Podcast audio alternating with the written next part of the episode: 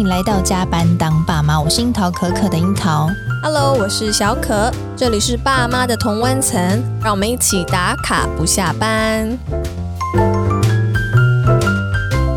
之前我们邀请了这个师大教授，就是马莎老师来跟我们分享这个 SEL，就是 Social Emotional Learning 社会情绪学习的这个重要。嗯，那不知道大家学完之后有没有跟我们一样，就是意犹未尽？我记得我学妹还特别转分享到她自己的 Facebook，说这一集真是太重要了。对，不管是小孩或者是大人都要学习。所以我觉得我们可以针对 SEL 这个学习呢，来落实更深入的来聊一聊。对，所以其实我们又持续就是调查，就是 SEL 在台湾的教育现场当中，到底有没有就是在进一步的推广的同时，就是我们其实发现，哎，早在七年前呢，就有一位妈妈很厉害，她当时就已经注意到 SEL 的重要。然后当时 SEL 在美国的幼儿教育的推展其实已经很成熟了，但是在台湾认知度呃相对还是就是稍微低。所以这位妈妈呢，她自己就是自己发起了一个就是 Play Group，她还参考了美国的 SEL 的教材，然后自行做研究，自行设计教案，然后。成立了一个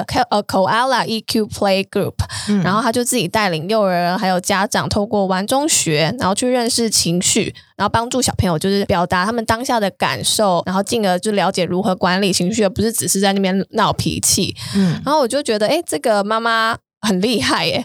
然后现在更厉害的是，就是七年过去了，就是 Koala EQ Play Group 已经壮大了，就成为 SEO 的情绪教育平台，对，进化成 Koala Utopia，就是无尾熊乌托邦。嗯、然后它持续在台湾推广，就是 SEO 的重要。那我们今天呢，就直接把这位厉害的妈妈，也就是创办人，邀请到我们的节目来。然后呢，呃，让我们一起来欢迎 Christine。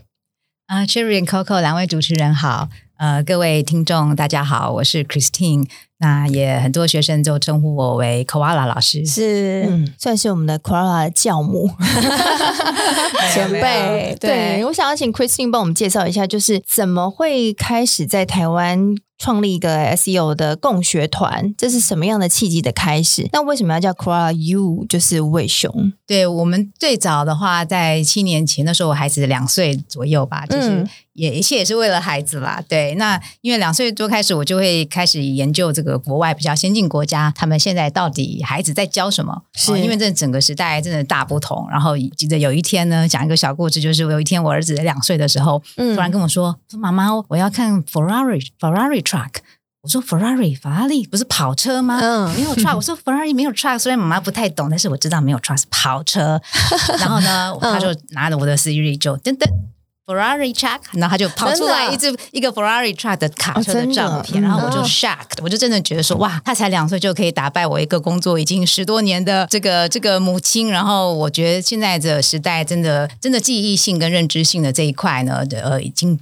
像以前这么是最重要的，嗯，那我们到底要教孩子什么？对，哦，所以就真的很努力在研究，呃，国外美国啊、澳洲啊、什么芬兰呐、啊、丹麦，他们他们到底在教什么？那后来也是很幸运，就就发现了 SEO 这块瑰宝，就发现说哇，原来已经美国盛行了二三十年，连连中国、连亚洲很多香港、新加坡、嗯、日本。连什么马来西亚国家，他们都已经开始有学校在推 S E O，可是我们都还没有开始。对对，所以其实我是蛮担忧的，就是当时的台湾教育是有点比较 behind。然后，然后我我自己理念上也觉得 SEO 是非常非常的重要，因为其实我在呃在国际企业也工作了十多年，然后也知道说，哎，发现其实领导人能够成功，他们真的不是只靠你的不是学历、脑力，对，也不是你的那个 IQ，而是真的是你的这个。呃，人跟人之间的这些互动沟通，还有你的同理心，然后有没有这样子的同理的能力？嗯，然后还有个利他的精神也非常重要。其实 SEO 有一块也是，就是要去关怀跟跟去去就是 be kind，然后去能够去帮助别人这一块也很重要。所以不是只是顾自己很自很自私那种方法。然后再来，我自己育儿的理念是真的，也希望孩子未来是一个很很很仁慈善良，然后愿意帮助别人的人。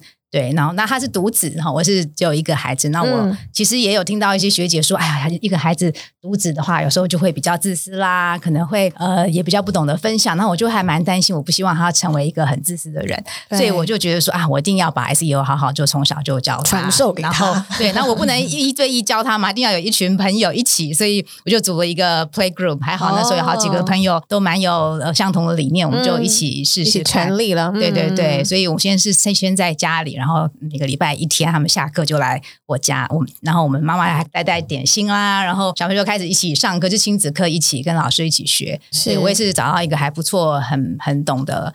呃，这个就是中中国跟美国的这些呃教育，他们都还蛮熟的。一位老师一起帮我们把这个教案去对，把它 implement 的很好。是因为其实我研究很多美国的 SEO 教案，他们有些是写的比较适合小学生的，对，那或者是没有学龄外国人的，对，有时候他们的这个文化还是有点差异。对，对对对，所以我也是要把它 localize，就把它呃在地化，是对，然后呢能够适用在比较学学龄前的孩子。嗯，对，那其实 run 了大概。也半年的时间，然后大家就觉得，哎，效果真的蛮好的。就是从小孩本来三岁开始就啊很很会哭闹，也不知道怎么跟人家沟通，对不对？手足之间也常常会会吵架什么的。后来发现，哎，他们就是真的会去表达，对，然后表达自己的情绪，然后也比较知道解决这个冲突要怎么样做。对对对，是，所以所以就也很开心，就是有也慢慢慢慢可以看到。大概多久你感觉到这个不同？就是大概执行了多久？对，我们其实一堂呃一期课，我们上了十二堂，所以大概是四个月的时间。对对，是十呃十二堂，就从情绪课呃六堂课一直到我们的人际。所以那时候是有别的老师来带领你们的孩子，就对了，对，对，呃，就是这样的共学团。对，然后一期是四个月的这样子的 course。那就是一个礼拜四次的话，就三个月我们就上完了一期十二堂。对，那时候我们最早就是开发就是情绪跟人际。对对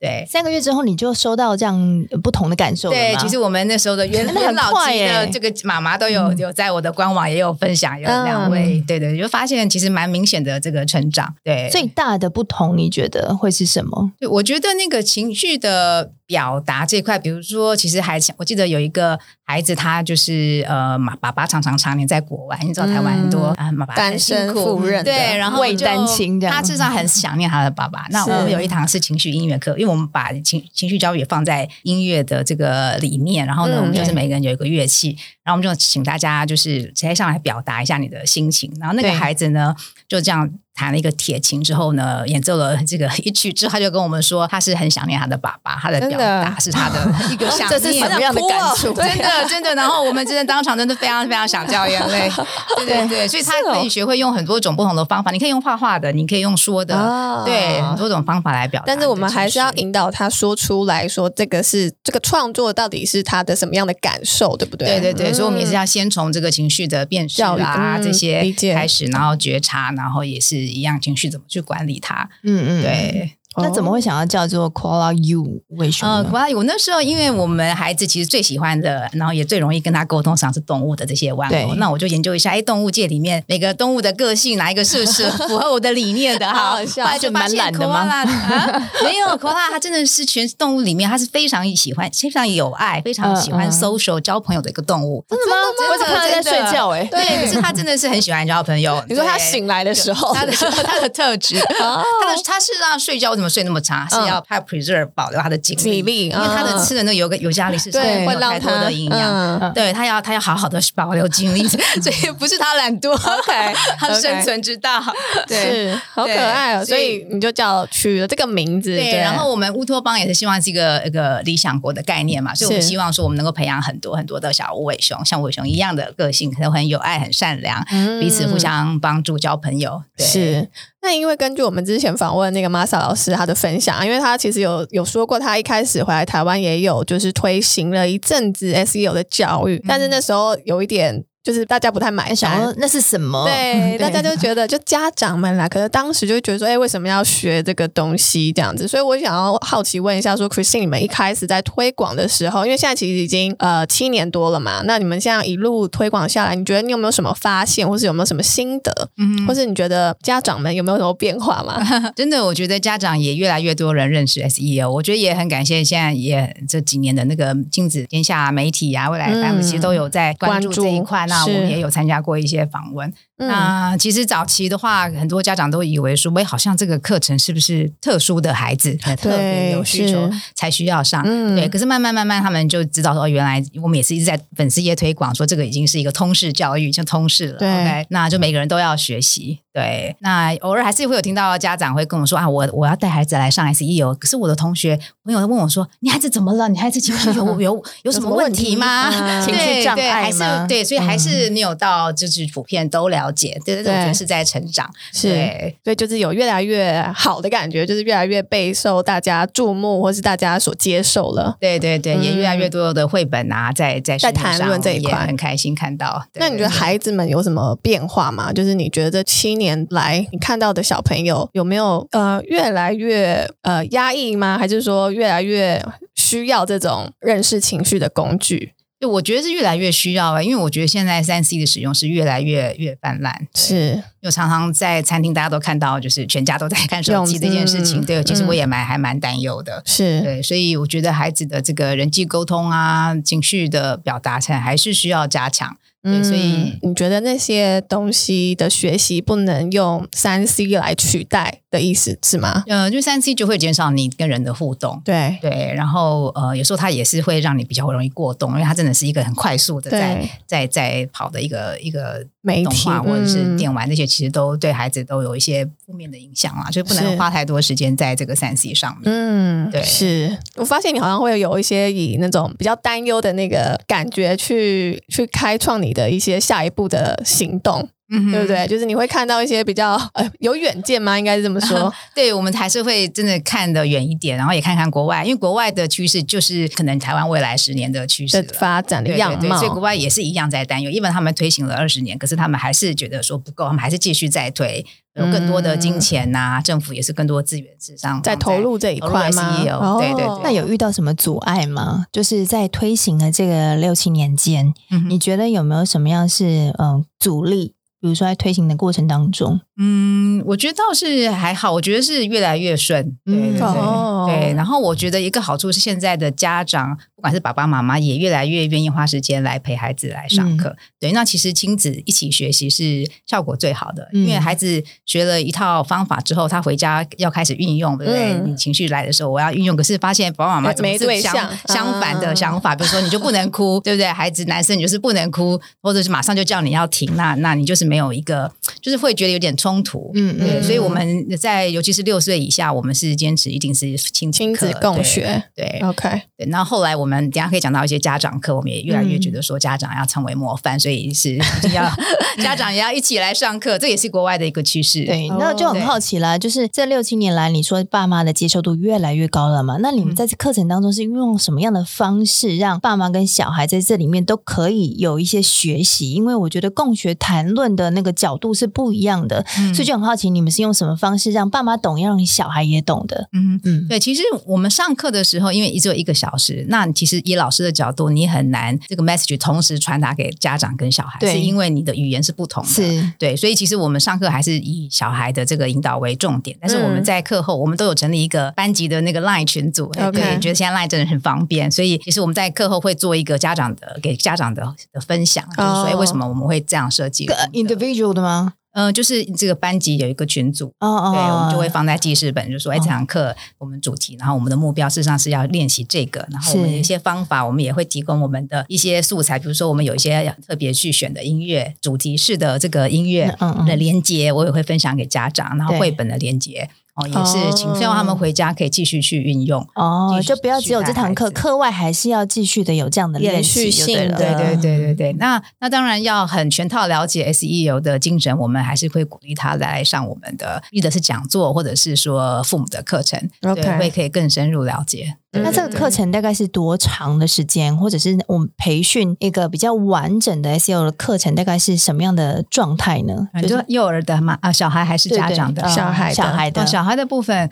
小孩的部分，我们现在设计就是你要先从这个情绪课开始学习嘛，那就是有六堂课，包含你的情绪呃辨识啊、觉察呀，然后表达跟管理这一块。那我们就上完情绪课六堂之后，我们再来就是运用到与人的互动，你要把情绪所学遇到，比如我今天你跟我们抢走了玩具，那我要怎么样去来表达我的情绪适当的，然后就能够解决冲突。对，我们就会有一些 role play。对，哦、那我们其实的方法都是会先从绘本，我都会选的。我大概看过，应该为了这些课程设计，应该看了好几百本的绘本吧。对，就是去选择我觉得最好的绘本。然后我们都是以原文的绘本，因为美国的市场真的是已经有太丰富，太丰富。对对对，已经有很多精选的 SEO 的绘本。然后我们会以这个为主题设计，然后就周边包含的一些相关的，可以弄在艺术上面啦，DIY，然后也可以有一些游戏、歌曲。呃，或者是呃小的那个 Kids Yoga 或者是 Meditation 这些都一起整合性的活动啊，因为我觉得可以从多方面的活动呢，让他可以更能够了解我们要传达的那个讯息，嗯、是对对对，会比较印象比较深刻。活动好像可以不断的延续下去。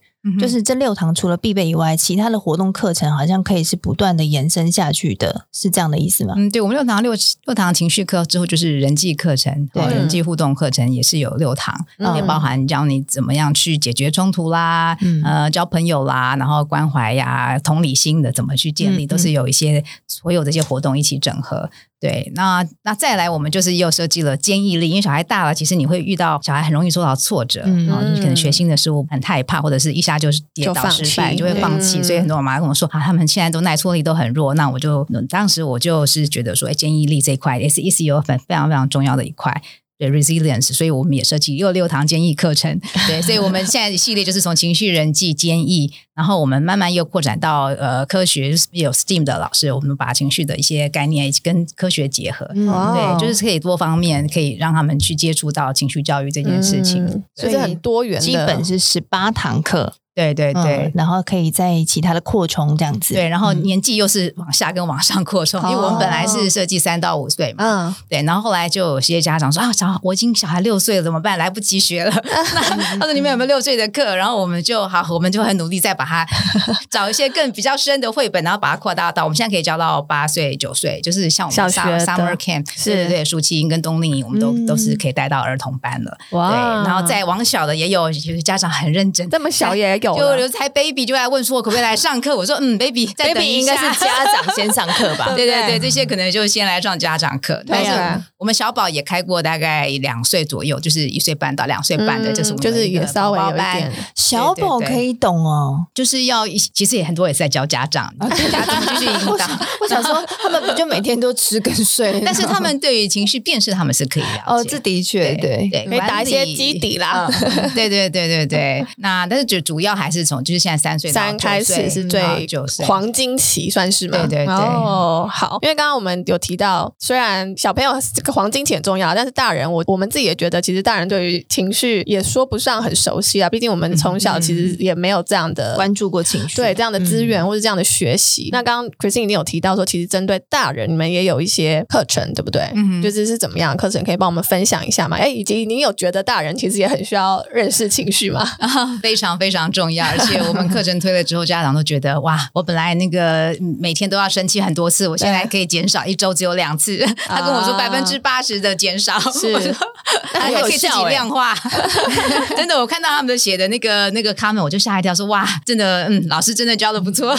对啊，这样很感动哎。对，其实我觉得我们真的从小没有学过，但是。呃，现在其实国外也是一样，他们也是开始就是这些情绪课是开始教老师跟家长，是哦，那重要哦。最最近因为刚好疫情这两三年，其实他们美国非常非常重视这一块，因为其实你孩子要学的学校情绪管理，你如果老师自己都没有办法管理好你上课的情绪，你家长在回家就是这样大爆发的话，小孩更不可能学。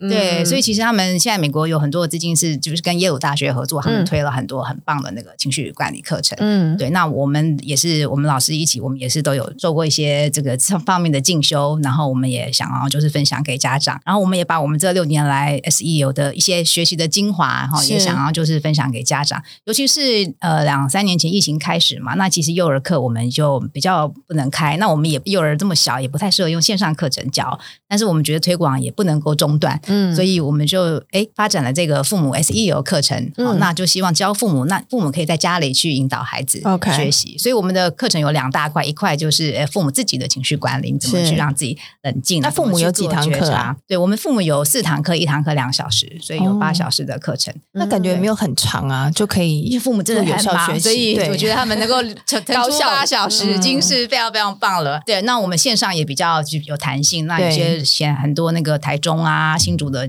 家长也都有来上我们线上课程。是对。那有时候他们真的是碰到呃必须请假，我们就是有 Zoom 的那个录影下来，他每周可以自己回播。服务很周到。对，真的是要 真的要符合大家这个趋势啦。家长真的很忙，有时候真的是边工作还是一个小 break 的时候就就来听。对对对，我觉得现在家长真的也真的很棒。对我也。蛮开心看到大家愿意去就花时间去学习、嗯、学一些新的 input 这样子，嗯、对，嗯、所以就是说，哎，其实家长自己的情绪觉察跟辨认，也是活化我们自己的这个这个情绪的这个理性理性的大脑，哦、对对对，跟小孩一样，所以这套方法其实都可以用在大人跟小孩的身上。所以其实大人还来得及就对了，虽然已经有点老了，但 是那个脑还有机会，一定来得及，只要有练习就可以了。OK，就好像你学开车，你也是不可能一下就会，你也是要开很多次，对不对？所以其实也不用说啊，很快就放弃。其实就慢慢去练习，每天去练习。嗯、是，所以大人就是八堂课之后，如果他们想要更深度的学习，还是有机会的。哦，对呀、啊，其实我们也都蛮鼓励他们，可以可以回来复习。就是说，哦、你上一期的，你如果怕忘记，你好像我们很多现场会做练习，那你也可以参加下一期的课。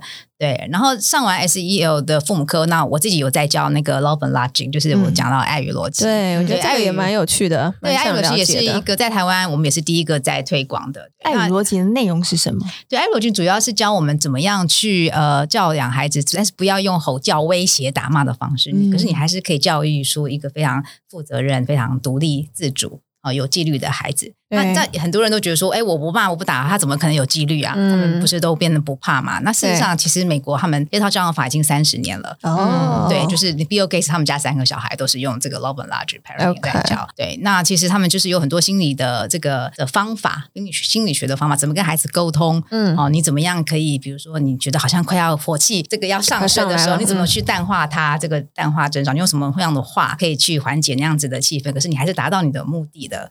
哦，或者是说你叫不动孩子的时候，尤其到小孩子四岁五岁已经开始很叫不动了，那你就在后面一直追，你说你不能叫不能叫，那其实他还是都不听。那你要怎么样用一个有效的方法去去说？嗯，对，然后再来就是怎么样让孩子可以嗯。呃学习负责任这件事情，所以其实 SEO 也是有在你知道负责任的决定。嗯、对，对那我们怎么样就是把一个问题能够发生的时候，你可以不要把自己揽在自己的身上哦，嗯、因为你父母，如果你把问题揽在身上，好像什么事情都是又是我要解决，你是不是情绪就上来了？对，来，事实上你那时候应该想到说啊，这个时候我应该要让我问题问题交还给孩子哦，让他来去想怎么去解决。嗯，对，那你自己也是可以比较 calming 一点，然后小孩子也有一个机会可以学习解决问题的能力，是是不是更好？好吗？对对哦，所以他会比较像是教你方法吗？还是其实是先有一些心理学的概念去支撑这些方法的？他们主要就是策略跟方法，就是蛮实用的，所以这是实用性质比较高的。我们是一个 workshop，所以我们还有很多练习，我们有实力的练习，大家还要来根据这个发生这个情境的时候，你要怎么讲？对，还要现场要练习。对，那我觉得这个在上之前，就是他应该也是要有一些些觉察他自己情绪的。这个打底会比较顺畅，对不对？对，其实我们蛮多就是上完 SEL 的课就可以来衔接这个，对对对，嗯，像进阶课这样子，对对对，对，因为我到现在哦，时至今日哦，我还是听到很多人会就是跟小朋友说数到三，你再不过来我就打下去，然后他真的打下去，然后我到现在还是觉得说，哦，我我以为在我的就是同龄或者是我的身边的同温层已经不会有这样的事情发生，可是没想到还是有这样的状态，嗯、然后他们就觉得说这个方法很有效，因为是最快速的。对，嗯那然后我还是觉得说这个推广还是需要，嗯，可是三号我我必须跟老师承认，就是我们虽然学习了这么多，然后我也听了很多专家这么多，嗯、可是我发现就是我们在跟呃他有这样行为的爸妈来进行沟通的时候，他会觉得说我这一招就是很有效啊，那你你就是我们你奈我何？对，也不能否认说那个当下是真的有一些效果，比如说他就是小朋友就真的停下他的手边的对对，那算是有一个吓阻的作用嘛？对，就是有一点难去打动他们说不要用这个方法。对对对，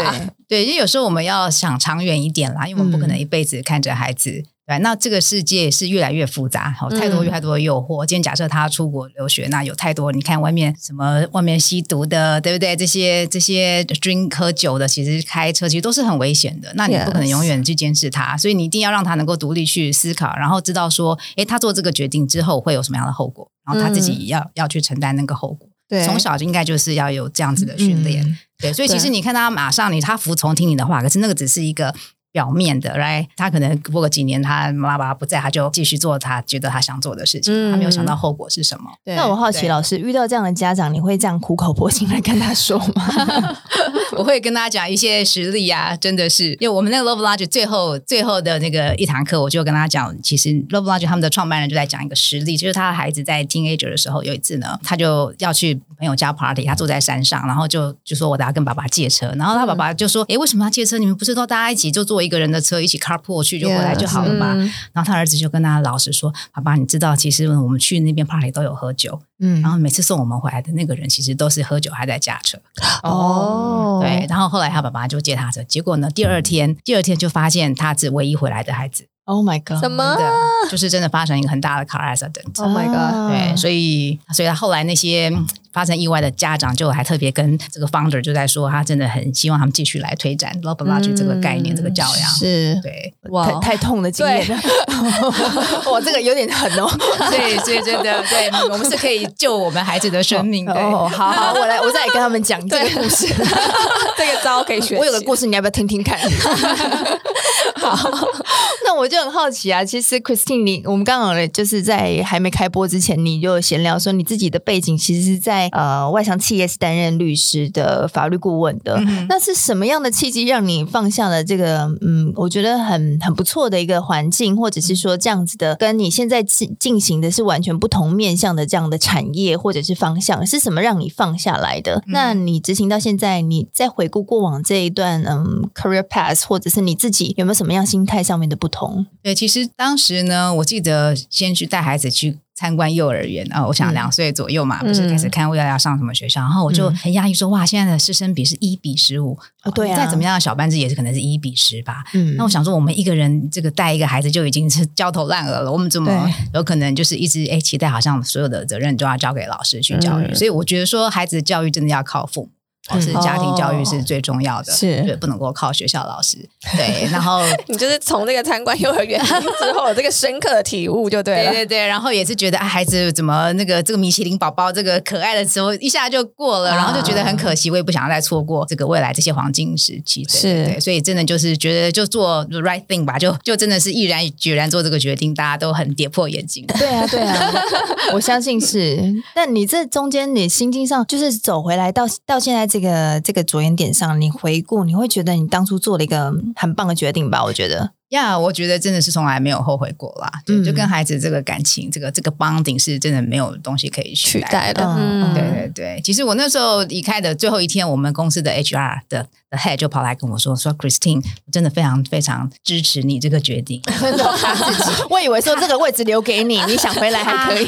没有，他自己说他自己的孩子就是已经到了青少年，就是跟他有很大的问题。哦、那他就是过去就一直忙工作，大家就是没有好好陪孩子。嗯，对。可是我觉得这个放在现在的社会当中，我我必须说，我们刚刚有提到爸妈是很忙的，就是当然我相信有很多爸妈是心有余而力不足啦，这可能跟整个大环境还是有很大的关系。真的是，就是我们还是加班环境很严重的一个、嗯、一个社会，所以你要在爸妈加班之后，然后比如说我回到家忙到八九点，然后我还要花很多的精力来处理孩子的情绪，处理我的情绪，我觉得这不是一个嗯简单的对简单的事情。对，确实确实是因为我们也是两两头烧过了很、嗯、很长长一段时间嘛。对对，但是我觉得很多策略跟方法真的是可以让我们很有效的去处理。嗯，就是你刚开始会觉得好像哎，怎么要 try 不同方法，好像你很不习惯。对，对，可是你后来发现这真的是有效的。嗯，对，是要慢慢内化和练习的，对不对？嗯、对啊，对啊，因为我今天早上才刚做了一个我们那个 Love and Logic 的线下见面会，就是因为我都上完四堂，哦、呃，上完我的 Love and Logic 是只有两两次，然后我就会有一个机会让大家可以大家互相认识，然后也可以问问题，大家回家用的这个效果，我 可以交流。因为我们才上完一个月，对，然后有个妈妈就马上跟我讲说，哎，真的很有很好。她说她前几天就是小孩呢才三岁 Twins，然后她就有一天就拿那个印章，就把全部家里的那个墙都盖了印盖满了印章，然后爸爸就哇火冒三丈。对，可是他就很 calm，他说他说他自己本来脾气是不是那么好的人，可是他那天就非常的 calm，然后就跟孩子说，嗯，那你觉得要怎么样解决呢？因为我们都会教他们解决嘛，小孩就让把问题还给孩子，那孩子要怎么解决？然后就跟他讨论，然后后来呢，小孩就拿酒精，就是全部全部把它擦掉。哦，对，然后他就问他说：“那你下次还还要不要画在墙壁上？”他就说：“不要，下次我要拿纸。嗯嗯” 对，那事实上真的是不用对他生气，嗯、而且他后来也发现说，原来当时事实上是爸妈没有陪孩子，因为孩子本来是很开心，盖章是表示他什么？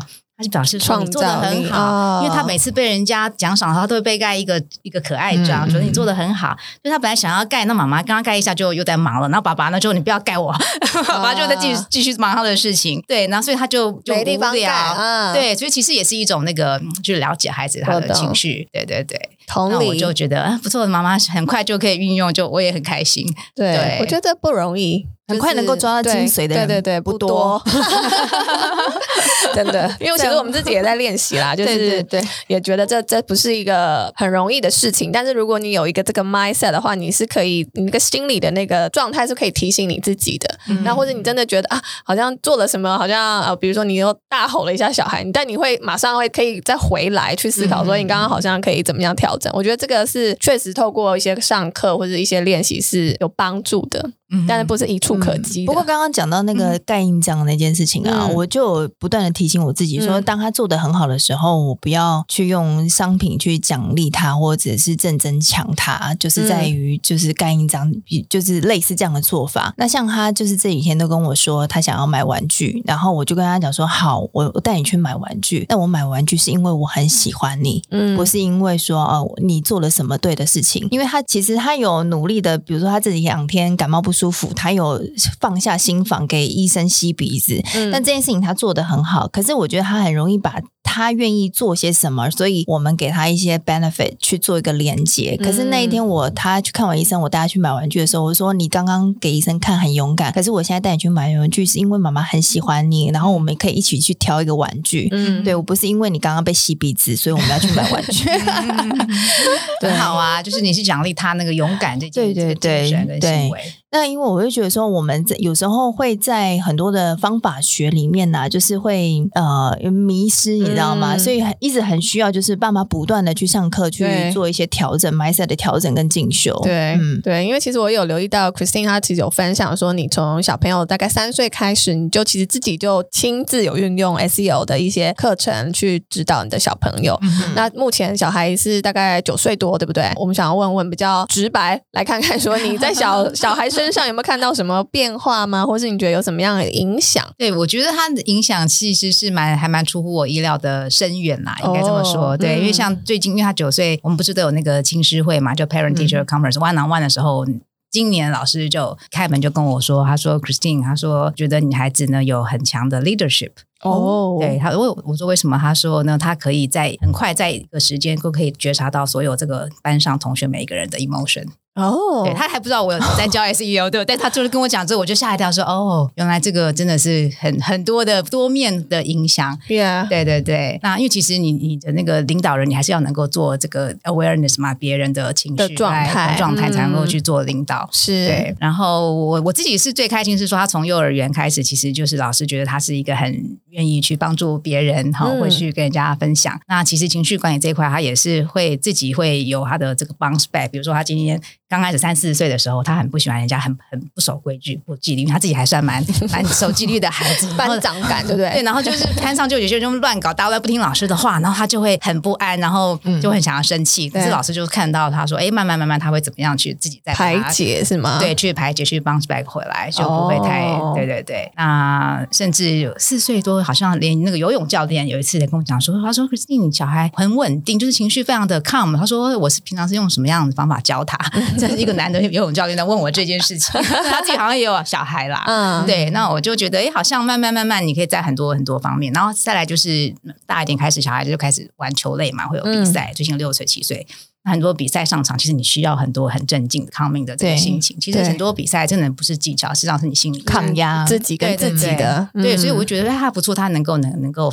发球什么的都是可以蛮蛮那个，可以深个呼吸，或者是自己能够静下来，哦、或者是说被人家呃，你你落后的时候你不会太慌张，嗯、对，所以我觉得在很多方面你都会看得出来他的那个 emotion management 还不错。是，哎，那你刚刚一开始有提到说，其实因为他也是一个小孩独子嘛，那因为我们现在也是一个小孩，那也是确实也会有点小小的担心，说，哎，会不会怎么养出呃一个比较自私，或是不是不善与人交际的一个小孩？就是很多外面的声音可能会有这。这种刻板印象，嗯哼，对对。那你你觉得现在其实看下来，虽然他是一个一个孩子，但是他其实是很有同理心，或者说他是很容易跟人去有一些交往交流的嘛？对对对，他有很很好的同理心。然后他在班上就是常常老师放在这个陪那个新学生，哦、新学生的这个 buddy buddy friend，他是常常就被安排做那个 buddy friend，、嗯、能够协助新的学生能够适应班上的环境。哎、嗯，老师，我好奇，因为有时候我会担心，就是我孩子对别人的感受，呃，太深刻了，会影响到他自己的感受，嗯、就是一个人我的感受的一个分解，所以我就会想说，那他怎么分辨这是别人的感受，这是我的感受？嗯、这个部分也有教导跟学习的吗？嗯，这个是蛮好的问题耶。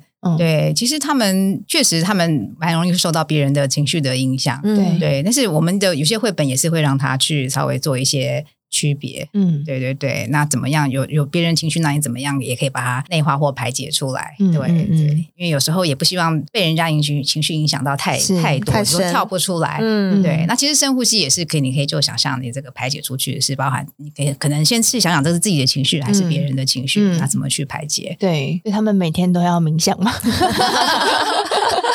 其实他们美国的那个所谓的 mood meter，他们是希望每天去学校 check in 的时候，他们就要想想想看，觉察一下今天是什么样的心情，然后啊，静心那种。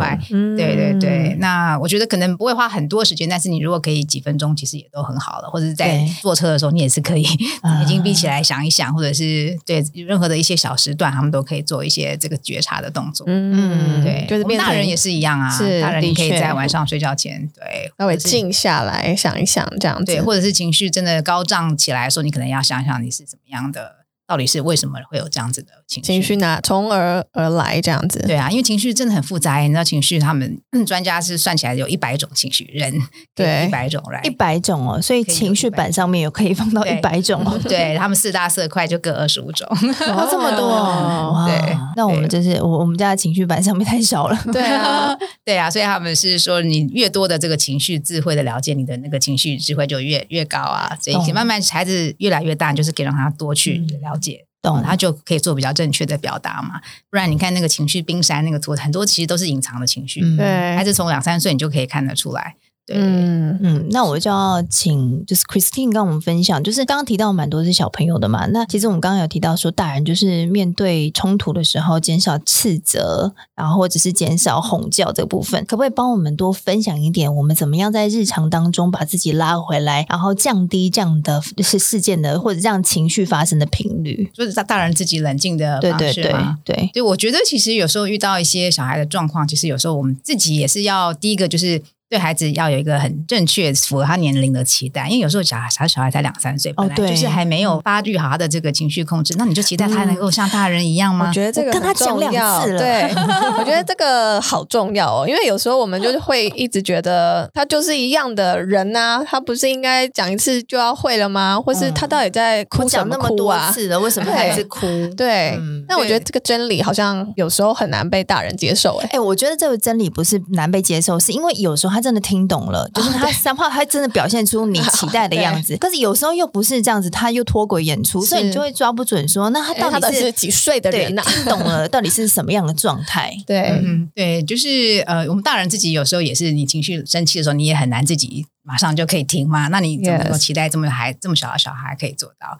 对，所以其实就是也不要把他，还有还有一个很重要，就是说不要把他好像好像觉得好孩子是故意的，好像故意是要来挑战我，对，你就会更生气，对，或者想到怎么你看我还为了你牺牲工作，我还这个那么累，对不对？还要还要见你还敢手伸出来打妈妈，可是他在两岁，他本来就是还没有学会怎么去表达生气，他是手伸出来是很很正常的。我不是说这个要可以接受，就是说你不用这么生气，对。对，其实你知道孩子发展阶段的话，就不会这么大惊小怪，嗯，好，自己可以冷静一点，对，因为我在想。说，如果要更具体的去告诉大家说，哦，这个是孩子的发展阶段的关系，而不是说因为他故意要跟你唱反调，或者他故意要去做这个危险的行为，是不是要提出一些脑神经的发展学还是什么的？因为我发现其实很多可能呃家长或者说很多妈妈会觉得另外一半好像没有办法去理解这个论点，所以他就可能很容易造成跟小孩是比较敌对的关系。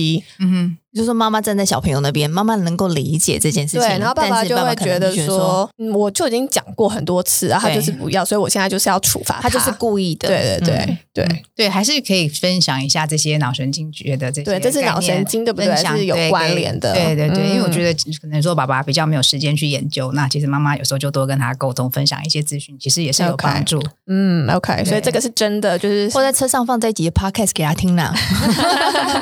好，所以就是其实小朋友的发展是一个进程，对不对？就是我们不是一直指望他马上就到达我们的期待的。嗯、对，而且我觉得同理心的运用非常非常重要。其实不管在 SEO 还有在那个 Love Logic，其实他们都蛮重视同理心。就是说.因为其实他们专家研究发现，就是说，孩子，你今天如果用同理心的话语去跟他对话的话，你你理解他，他事实上就是耳朵会打开，他的心是打开，会听，他会学习。Oh. 可是当你只是用用斥责哈、辱骂着，然后就威胁的话，他就是整个是关着的。他关的话，你再怎么讲，他都听不进去。嗯，就战或逃。嗯，对，心理学上的。对，嗯、那传统的可能我们父母那一代可能都会觉得说，哎，我就要现场解决，我一定要现场给你给你这个讲道理，不然的话过了可能你就忘了。可是 事实上，专家是发现孩子是不会忘。你可以你一时想不出来什么策略，你也可以跟他说，哎。那我们再讨论。对，妈妈这个晚上或者明天，我再来想要怎么样处理这件事情，总比你这样突然讲一句非常不适合的话、伤感情的话好嘛？总比在那个当下场面这个很火爆，然后也没有解决，对对，两败俱伤来得好。对，像我就会孩子小，因为孩子小，不是我们都帮他洗澡嘛，我就喜欢在可能在洗澡很 relax 的时候，你就会可以跟他说：“哎，你今天早上那个事情的话是哎那时候是什么样的感觉？”就是你可以开始跟他沟通，或者是说：“哎，那个事情，我觉得你那时候可能爸爸为什么生气，是因为。你这样这样这样，我们可能会沟通一下。那时候他就比较没有那么强的防御性的时候，其实他比较听得进去。哦，对，那、啊、其实大人也是这样啊。对啊，哎，那爸爸的角色他也是有办法跟着你这样子同调的去 做到。这个我想每个家庭都很不一样啦。嗯、对，但是我觉得爸爸是有心想学，可是也是花不少时间去慢慢慢慢练习。因为毕竟这些情绪教育其实跟就小时候都没学过，然后还有你的原生父母。教养方法可能是完全是相反的，嗯、对。对，所以真的也不期待是说一蹴可成，但是一定都是慢慢会会进步，对，嗯、很激励哦。我，我们的课也蛮多，爸爸也越来越多，爸爸会进来上、哦、一起，对不对？哦，这样很好，那积沙成塔，对啊，而且这个是一天一天的练习，嗯，才有机会看到一些成效，对不对？嗯、对，好，哎，那最后我们想要邀请 Christine，就是我们的前辈，来送给听友一句话。哦，我我最常在我们粉专这个分享的，就是呢，情绪管理是父母跟孩子一辈子的课题，嗯一生的注意。所以大家一起加油。好，这个不是说学到哪一个地方就停了的一个学术的东西，对不对？嗯、它其实是一直陪伴在我们每一天的日常的生活的。情绪就是你一辈子的，对，嗯，也可以说是工具，也可以说是你的课题，是就是它就是在方方面面都带着在你的生活里啊。是，嗯、对，我们是可以跟孩子一起成长，其实是很棒的感觉。嗯、好，哎，那接下来有没有什么样的就是讲座啊，或是课程可以分享给听友的？嗯，对，我们其实六月、七月也都有一直陆续都会有平日的幼儿课程啦，嗯、然后课后的，然后假日、周末也有，然后也有跟一些呃教育单位合作，像育家园跟我们合作好几年，哦、对对对，也有讲座，然后宁耀亲子馆也是跟我们都有合作开课等等的，所以大家都可以到我们的粉砖上面看看。OK，好，好，那我们再把粉砖的链接放在我们的资讯栏。那我们今天谢谢 SEL 情绪教育平台 Koala Utopia 创办人 Christine。然后也真的非常敬佩 Christine 的行动力跟执行力，超高效的执行力，所以我觉得很很很好，就是让台湾的家长们有更多元，然后呃，我们可以说是自我成长的学习机会啦，然后也把这个学习，然后再带给你的家、你的下一代。那我们也希望就是呃，我们可以跟着 Christine，然后一起让我们的呃，跟我们的情绪越来越熟悉，然后也陪伴我们的小朋友一起长大。我们谢谢 Christine，谢谢大家，谢谢两位主持人，谢谢。那我们就。就跟自己的情绪，还有跟孩子的情绪一起来接轨。那我们想听听现在收听的你有没有什么想跟我们分享的呢？欢迎留言或私讯给我们。那一样跟大家预告一下，就是我们有宠爱爸妈的专题，嗯、就是我们会邀请地方的爸妈们呢，如果把你的问题都带上来，就是我们邀请培瑜来跟我们一起对话。嗯，那也持续的招募呢，实验国小的这个专题，就是如果你是校方，或者是你的小朋友正在念实验国小这样实验小学或中学，我们都非常欢迎你来到节目来跟我们分享啊。每一间实验国小的一些差异，那欢迎你自荐哦，或者是说你也可以留言或私讯给我们这样子。那如果你是用 Apple Spotify 收听的，帮我们按下订阅钮，还有五星评价。那我们就下回见喽，宝贝们，爸妈下班喽，拜拜。